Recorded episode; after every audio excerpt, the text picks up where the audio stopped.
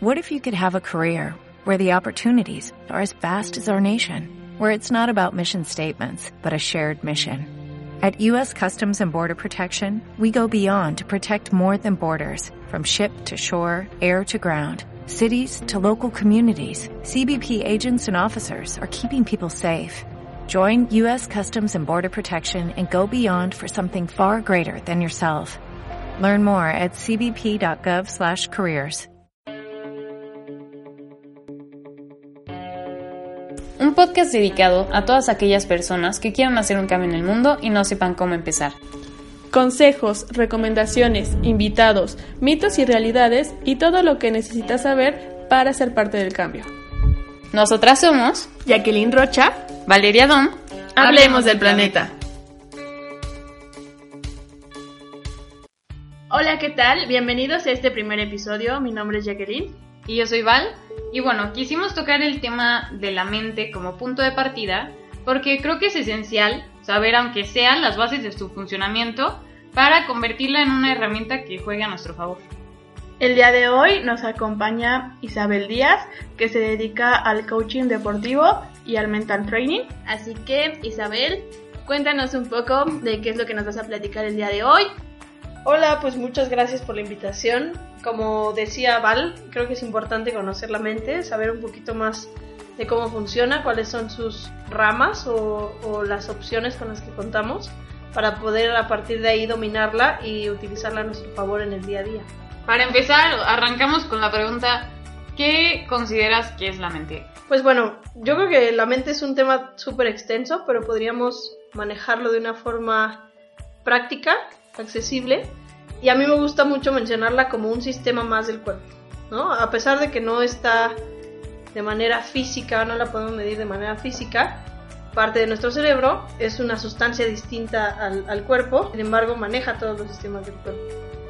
Ok, o sea, podríamos decir que es un sistema como cualquier otro del cuerpo, simplemente este no es un sistema físico.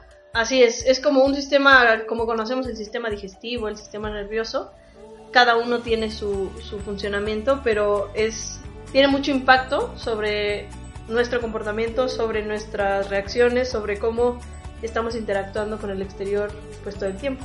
¿Y tú crees que incluso ese poder que tenemos sobre la mente puede invadir algún otro órgano, o sea, hacerlo sentir mal? Sí, claro, o sea, la mente tiene, como, como te mencionaba, mucho impacto en el cuerpo, porque de ahí partimos imagínate que es el primer filtro entre lo exterior con lo interior. Es tu, filtro, es tu, percepción, es todo lo que hace que convivas con lo que está pasando afuera. Entonces es importante, si, si tu filtro está dañado, pues seguramente lo que entre entrará de una forma pues dañina. Si ese filtro que está dañino, yo lo puedo reconstruir. Mira, la, la, la parte pues yo creo que padre de esto es saber que la mente no tiene una estructura base, sino puede modificarse. Es moldeable.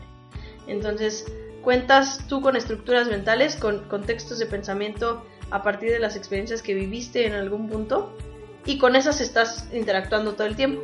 Y eso se le podría llamar como patrones.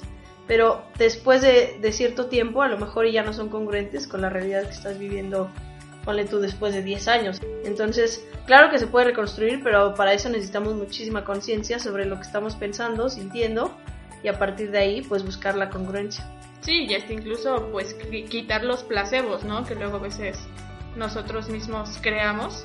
Exacto, sí, sí, sí. Mira, es, como te digo, es, es muy amplia. Yo creo que podríamos irnos a muchísimos temas y habrá gente que pues pueda manejarlo de una manera pues más científica o a lo mejor filosófica, pero aquí lo importante es conocer como los puntos principales de dónde podemos partir y decir, ok, esta es mi mente, esto es lo que pienso, esto es lo que siento, y a partir de ahí, qué es lo que sí quiero y qué es lo que no, como si pudiéramos ver un closet y depurar lo que ya no nos sirve y ver qué podemos sumarle o mantener. Ok, entonces estamos hablando de que la mente se ha construido en base a nuestras experiencias de vida. Así es. Prácticamente. Hablemos de, las creencias, ¿no? O sea, un pensamiento es algo que se crea a partir de algo ya existente. Y un pensamiento comprobado con otra experiencia o comprobado como teoría, se vuelve una creencia. Y esa creencia se vuelve parte de nuestras leyes de vida. O sea, todos tenemos creencias. Hay creencias buenas, creencias malas. Y no hablo de la parte positiva o negativa, sino las creencias que nos suman y que nos aportan para las experiencias que queremos vivir o las experiencias que nos limitan para pues, los objetivos que tenemos en nuestra vida. Ok, eso está muy interesante. Creo que el objetivo también de, de este primer episodio es deshacernos un poquito de todo lo que veíamos como algo objetivo. Simplemente son las experiencias que hemos arrastrado y lo que nuestro subconsciente ha guardado durante tantos años. Entonces eso se puede moldear, podemos deshacernos de creencias y adquirir nuevas, Exacto. Sí, mira, vamos a ver, eh, vamos a dividir a la mente en dos. Vamos a dividirla entre la parte consciente y la parte subconsciente. Entonces, la parte consciente es todo aquello en lo que estamos, eh, lo que está a la luz, ¿no? Lo que podemos saber que está ahí y manejar de cierta forma, pues más fácil. Y la otra parte es la parte subconsciente, que es todo lo que no, no, no está en la luz, que está en la sombra, y que no porque esté en la sombra tiene que ser bueno o malo, pero generalmente es un porcentaje muy alto y es lo que nos lleva eh, actuar como actuamos, a reaccionar como reaccionamos, a pensar como pensamos. Sí, que muchas veces no sabemos ni por qué o de dónde vienen. Entonces, entender de dónde vienen es fundamental para poder hacer el cambio. Y es como si pudiéramos ver un cuarto y está todo oscuro, ¿no? Entonces, a partir de que hay conciencia, aunque sea un pequeño poquito, pues eso genera luz. Y entre más luz generemos, más podremos conocer lo que hay ahí. Y como te decía, de alguna manera trabajarlo, o depurarlo o ver de qué manera podemos transformarlo, pero mientras esté ahí y no lo veamos, pues vamos a seguir reaccionando de la misma manera.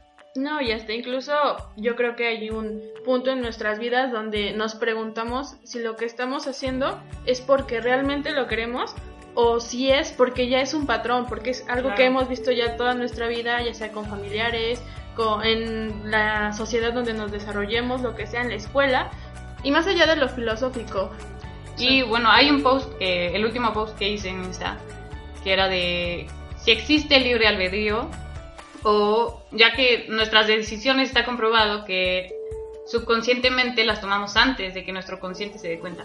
Entonces, ¿qué, ¿qué importancia tiene el subconsciente en nuestras vidas? Porque finalmente lo que hemos guardado durante tantos años, al final va a responder en cualquier toma de decisión Sí, y, justo eso que dices es súper chistoso porque hay un estudio que demuestra que, bueno, ponen a varias personas a tomar decisiones muy básicas y el, subconsciente es, toma, la, toma la decisión 10 segundos antes de la cual eh, lo tomaría el consciente. Entonces por eso es muy común que escuches como, ah, respira 10 segundos antes de reaccionar, ¿no?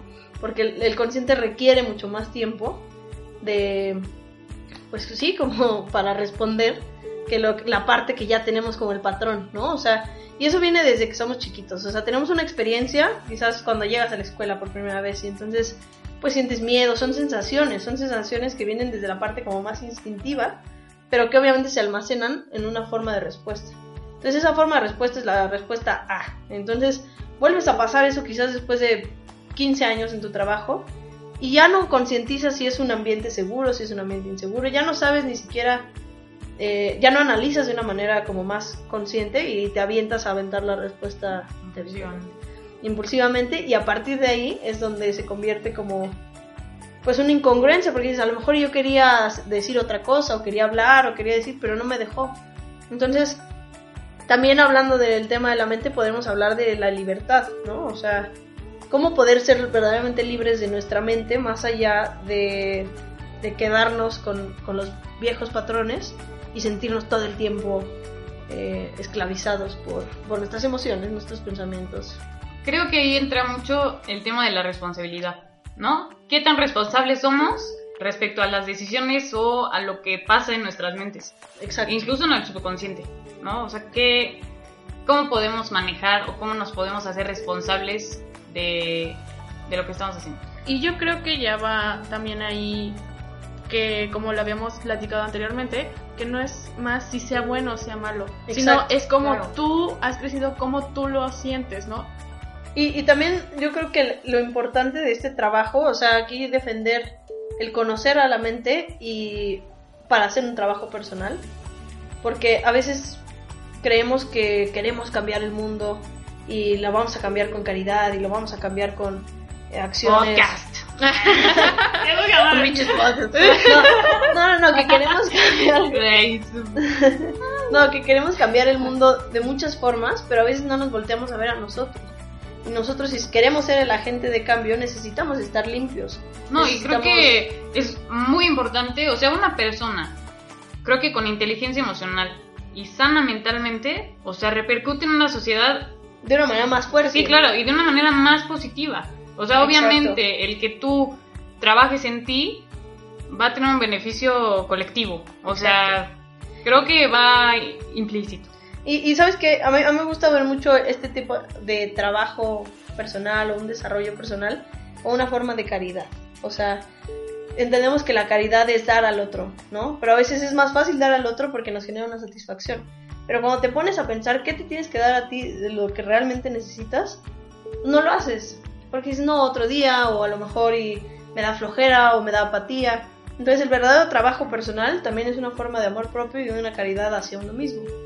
Entonces a partir de ahí podemos empezar a decir, ok, como decías tú, no es una filosofía, no me estoy metiendo en libros y estoy eh, sacando una historia de, otra historia, sino realmente cómo estoy reaccionando frente a mi pareja, cómo reacciono frente al trabajo, en el día a día donde realmente es el trabajo duro, ¿no? No, y como, como dices, hay, hay un libro muy bueno que, que tú me recomendaste, de hecho, 12 reglas para vivir. Eh, y justo la regla 2 es eh, cuídate como si fueras alguien que dependiera de ti. Exacto. Y así es, o sea, es real, como si fueras un niño chiquito que dependiera de ti.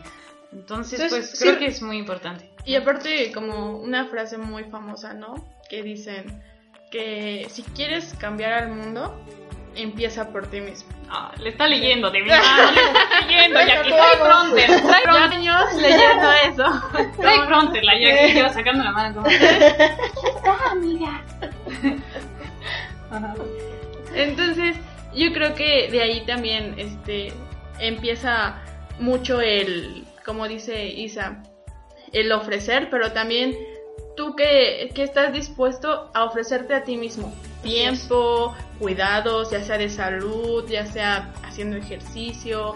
Exacto. Y como, como igual mencionan en ese libro, ¿no? O sea, cuando ves tú a un niño y el niño te pide un dulce, a lo mejor la primera vez se lo das, ¿no? Y dices, bueno, está bien porque te quiero y porque me gusta darte gusto.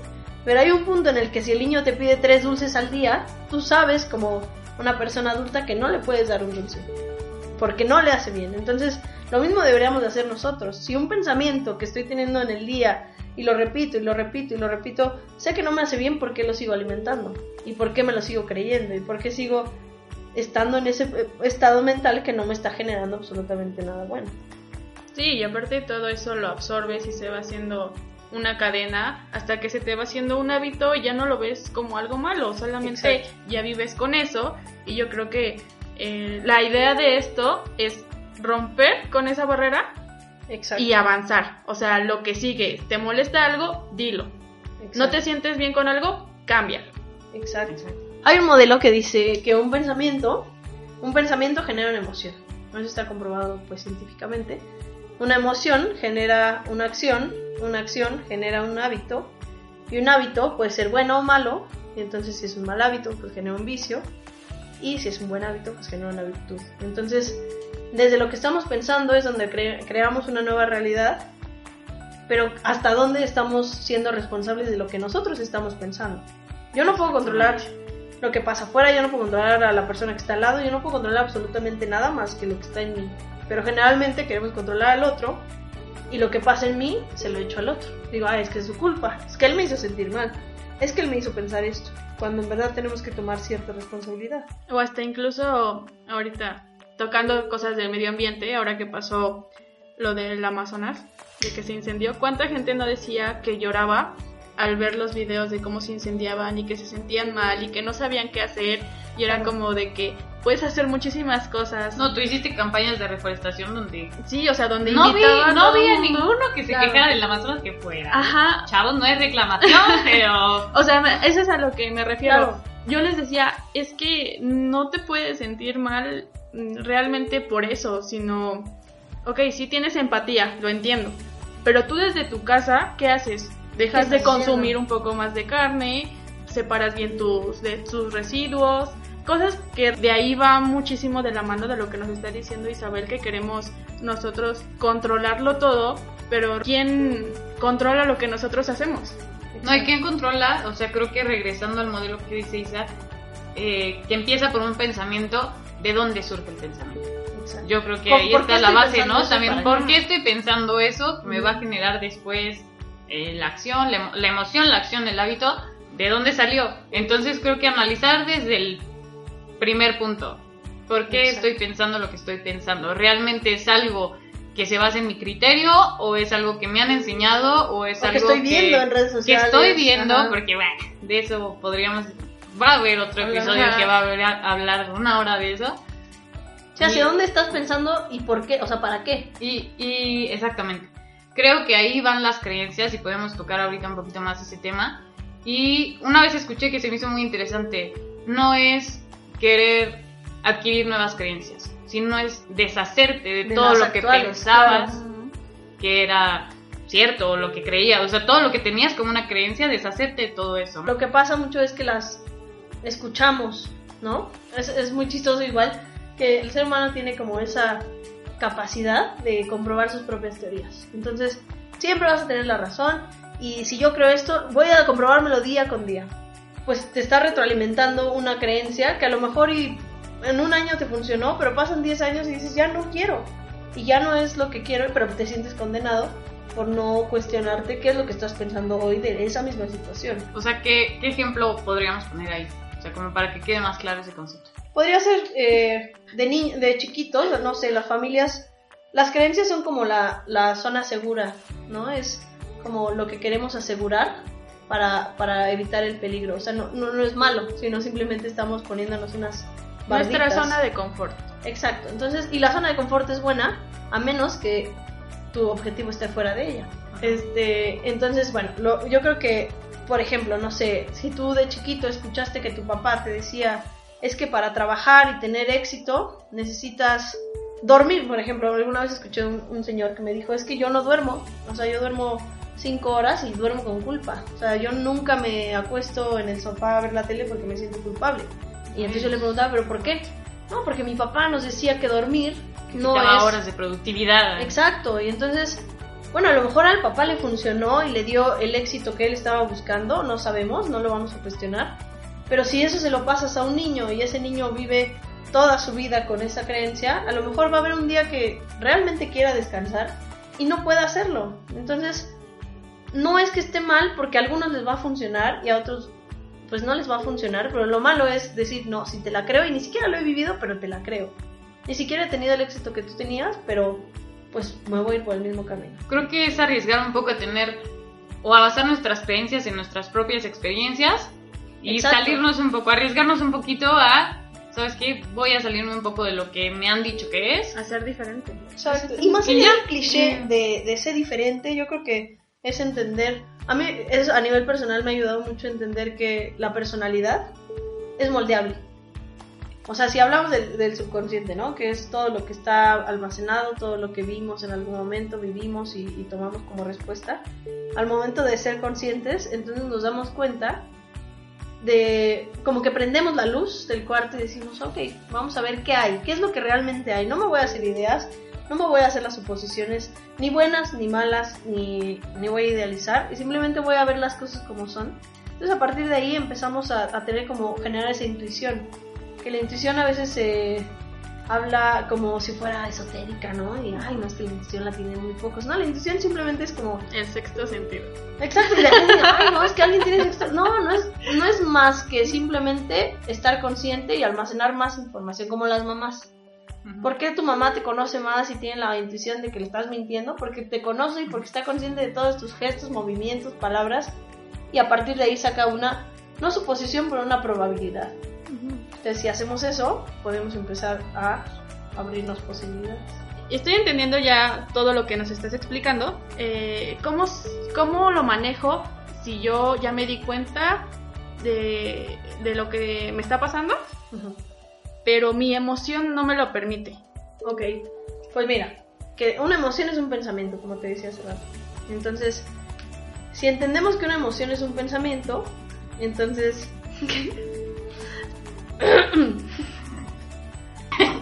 Perdón amigos, Phil Barrera. ya se fue. ya se fue. Ya se fue. Ahí se salió como versión este, Lolita ya con José José, ¿no? Ya se fue, Sarita. Sarita. Bueno, entonces si un pensamiento genera una emoción, entonces vamos a entender que otra vez, a partir de lo que estamos pensando, pues estamos sintiendo. Obviamente en el momento no lo vas a poder controlar, o sea, si el pensamiento surge rápido y la emoción se genera, no es como que lo puedas controlar en ese momento de una manera eficaz. Obviamente podrías cuestionarte previamente qué estás pensando acerca de tal situación, cuál es tu percepción, tu punto de vista y modificarlo. Phil Barrera, baje de nuevo. No, aunque vas a poder también entender que una emoción se tiene que liberar. O sea, cuando la emoción se generó, cuando ya el cuerpo se alineó con ese pensamiento, tienes que liberarla. No, y yo creo que incluso es algo que le sucede a muchas personas que el sentir una emoción los hace, los hace eh, pensar que son culpables o que no deberían estar sintiendo tal cosa, que no tiene importancia, Exacto. cuando realmente tiene muchísima importancia porque si no lo sacas, si no lo das a conocer, pues es, es algo que se queda y que se va haciendo un patrón. Se almacena en, en tu cuerpo, se almacena en tu pensamiento y eso te va a generar a la larga algo malo. Y también es importante entender que todas las emociones se tienen que liberar en algún punto. Es que creo que la perspectiva aquí juega un papel también súper importante. A lo mejor aunque no sepas de dónde viene el pensamiento, pero si tú estás consciente, Exacto, pero, o sea, digamos que el origen es el pensamiento, vamos a quedarnos con eso, ¿no? Y si el cambio está en ponerte a leer un libro o hacer algo que te guste para cambiar tu estado de ánimo, hazlo. Y si el cambio está en ir a terapia, ve.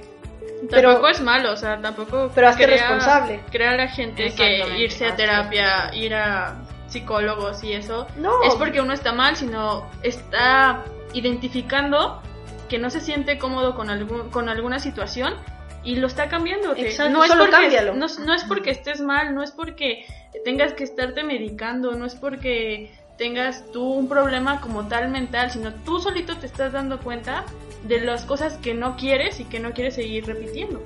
uno de los problemas más grandes es que la responsabilidad está vista como algo malo, o como algo negativo, o como algo tedioso. Y en realidad no, o sea, responsabilidad es la capacidad de respuesta que tienes ante los problemas, ¿no? Exacto. Entonces, Eso de la responsabilidad igual lo tenemos visto como... Bueno, a muchas personas con las que he platicado así de, de la responsabilidad me dicen, no, es que para mí es la culpa. O sea, tenemos como la connotación negativa de la responsabilidad. Es que es culpa. Si yo te digo, oye, es que es tu responsabilidad, otra. No, ¿cómo? O sea, ¿cómo que va a ser mi responsabilidad esa situación? Bueno, si es tu responsabilidad porque estás en esa situación y tienes que responder. O incluso mm, yo he conocido personas que dicen, es que sí, me siento mal y eso, pero todavía no toco fondo. Y es como de, ¿por qué tienes que esperar a llegar a un punto donde tú sabes que ya no puedes? Si tú ahorita te estás dando cuenta. todavía aguanto más. Ajá, y sí, que a lo mejor ya, y que a lo mejor ya está bien, te voy a decir, a lo mejor ya está bien mientras respondan, por eso, mientras no se victimicen y digan, es que por la otra persona yo estoy así. Yo quiero estar así, yo quiero No te este, quejes. yo quiero aguantar, yo quiero que me mientan, yo quiero está bien, o sea, aquí nadie viene a juzgar a nadie, simplemente no le eches la culpa al otro. No, y sé coherente. Ni es tu O culpa no, también. no te vict- mm, no tanto que te victimices, sino que no quieras hacer creer que la otra persona te está obligando a sentirte así. o que estás tú en esa situación por alguien más, o por el destino, o por Dios, o por Por, que por quien creas. Sí, yo creo que es... eh, dejémonos de quejar y empecemos a actuar. Sí, o sea, en conclusión podemos decir que hacer un poco introspección, saber de dónde vienen nuestros pensamientos, primero identificarlos, qué está pasando, o sea, por qué estoy reaccionando así, dudar un poco o por qué a lo mejor es que hice sentir mal a alguien más.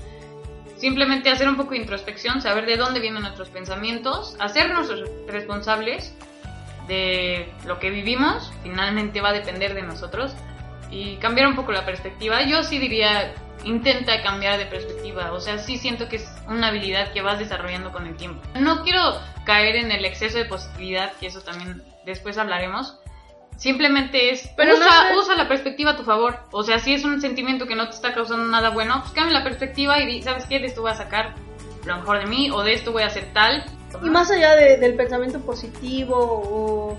Porque mm. si hay una realidad, hay una realidad de, de que si tienes, si tienes, eh, no sé, una creencia muy, muy impregnada, pues no va a ser tan fácil cambiarla. O sea, no es como que diga, ay, hoy es un gran día, pero me estoy llevando la chingada. Pues no. O sea, también hay una realidad en la cual tenemos que trabajar. Pero una cosa es, así como te puedes echar el pensamiento positivo y mentirte todo el día, también te puedes echar el pensamiento negativo y mentirte todo el día. Es, toma lo que te haga bien, hazte responsable de tu situación. Y si necesitas ayuda, pídela. Si necesitas salir y hacer lo que te gusta, hazlo. Si necesitas dejar una relación, déjala. Si necesitas conseguir un trabajo, consíguelo deja de culpar a los demás, deja de poner la responsabilidad en, alguien más y tomar como la batuta. Exacto, y al final supongo que estamos muy poco tiempo en esta vida como para estar eh, creyendo que, que, los demás nos van a solucionar, porque hemos pasado mucho tiempo en lo personal. Yo he pasado mucho tiempo esperando, ah, es que cuando llegue tal persona, ya voy a ser feliz. Llega la persona, ay, es que no soy feliz. Ay, cuando tenga el trabajo, llega el trabajo y no soy feliz. Entonces, volteate a ver y la solución va a estar mucho más rápido de lo que esperabas. Y van a decir, ¿este es un podcast de superación personal? ¡Venga! Piensa oh, positivo. No, simplemente es, si partimos desde este punto de la mente y empezamos a trabajar un poquito más en cómo reaccionamos, va a ser parte de un bienestar colectivo, que es finalmente lo que queremos en este podcast. Claro. Pero primero tenemos que partir por nosotros, porque si no, pues no vamos a poder hacer ningún cambio, tanto interno como externo, como... el cambio será muy, muy... Eh, podría ser un cambio, pero al final el cambio podría durar muy poco. por más que nosotros les digamos, están este tipo de opciones, está, pueden pedir ayuda en tal lado, pueden hacer tal cosa, si uno mismo no está dispuesto a generar ese cambio, a partir de lo que nosotros identificamos en, en nuestra mente, desde ahí yo creo que es el parteaguas para poder generar esto que queremos, ¿no? Que cada quien tenga su propia perspectiva. Que no sea algo que solamente nosotros decimos o que los demás vienen diciendo de generaciones atrás, sino que tú te cuestiones de si es lo que crees, si es lo que quieres. Empezar yo creo que respetándote a ti, claro. o sea, porque si, ¿cómo esperamos a lo mejor que se respete el medio ambiente, que se respete a los animales, que se respete a otra persona, si no empiezas respetándote a ti, si ni siquiera respetas, ni siquiera, o ni siquiera sabes de dónde viene lo que crees, de dónde viene lo que piensas.